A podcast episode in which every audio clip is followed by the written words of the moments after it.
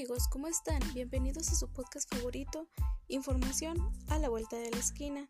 Mi nombre es Idali Banda y es un placer tenerlos aquí de vuelta. Sin más que decir, comencemos.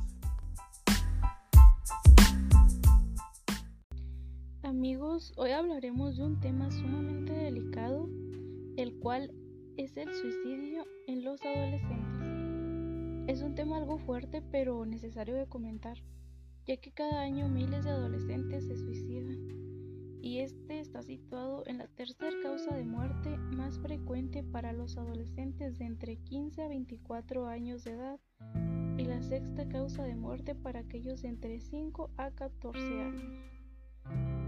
Y estos datos son realmente impactantes, ya que es triste escuchar que personitas tan pequeñas,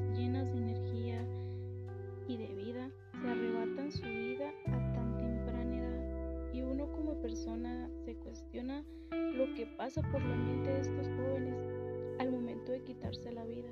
De igual manera nos preguntamos las causas del por qué lo hicieron, si muchas veces su vida es aparentemente perfecta. ¿Y qué es lo que causa el suicidio? ¿Por qué los adolescentes tienden a tener estos pensamientos suicidas diariamente? Bueno, pues los adolescentes experimentan fuertes sentimientos de estrés, de confusión, dudas de sí mismos, presión para lograr éxitos, incertidumbre financiera y otros miedos mientras van creciendo y estos se desarrollan a lo largo de su vida. Para algunos adolescentes el divorcio y la formación de una nueva familia con padrastros y hermanastros o las mudanzas a otras nuevas comunidades pueden perturbarlos e intensificarles las dudas acerca de sí mismos. Para algunos adolescentes el suicidio aparenta ser una solución para sus problemas y para terminar con el estrés. La depresión y las tendencias suicidas son desórdenes mentales que se pueden tratar. Hay que reconocer y diagnosticar la presencia de estas condiciones tanto en niños como en adolescentes y se debe desarrollar un plan de tratamiento apropiado cuando hay dudas en los padres de que el niño o el joven pueda tener un problema serio y un examen psiquiátrico puede ser de gran ayuda y puede ser un gran apoyo para la persona. Otro punto importante que deberíamos saber es cuáles son los síntomas y los comportamientos de estas personas. Muchos de los síntomas y las tendencias suicidas son similares a los de la depresión. Los padres deben de estar conscientes de las siguientes señales que pueden indicar que el adolescente está contemplando el suicidio. El cambio en los hábitos de dormir y comer, el retiramiento de sus amigos, de su familia o de sus actividades habituales, actuaciones violentas, comportamiento rebelde o el escaparse de casa, uso de drogas o de bebidas alcohólicas, abandono fuera de lo común en su apariencia personal, cambios pronunciados en su personalidad, aburrimiento persistente, dificultad de concentrarse o deterioro de la calidad de su trabajo escolar, quejas frecuentes de síntomas físicos tales como los dolores de cabeza, de estómago y la fatiga, que están por lo general asociados con el estado emocional del joven, pérdida del interés en sus pasatiempos y distracciones, poca tolerancia a los elogios o a los premios. El quejarse de una persona mala o sentirse abominable. El lanzar indirectas como no le seguiré siendo un problema, nada me importa, ¿para qué molestarse o no te veré otra vez? También es un punto importante que hay que tomar en cuenta.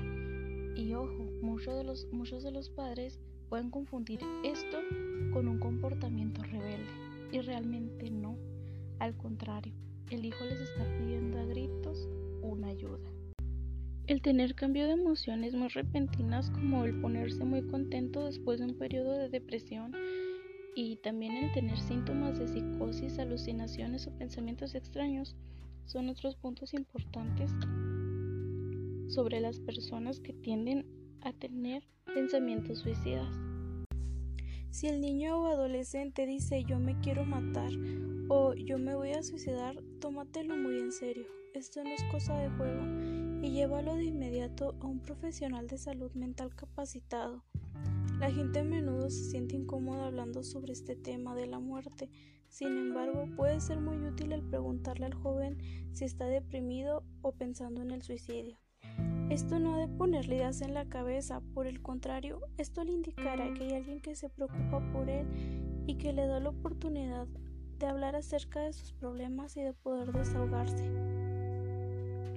Si una o más de estas señales ocurren, los padres necesitan hablar con su niño acerca de su preocupación y deben de buscar ayuda profesional cuando ésta persiste. Con el apoyo moral de la familia y con el tratamiento profesional, los niños y adolescentes con tendencias suicidas se pueden recuperar y regresar a un camino más saludable de desarrollo.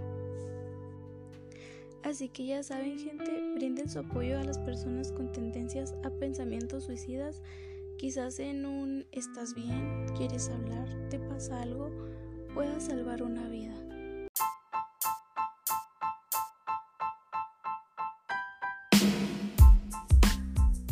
Muchísimas gracias por escucharme. Esto fue todo por mi parte. Fue un placer llegar hasta ustedes y nos vemos en el siguiente episodio. Hasta la próxima.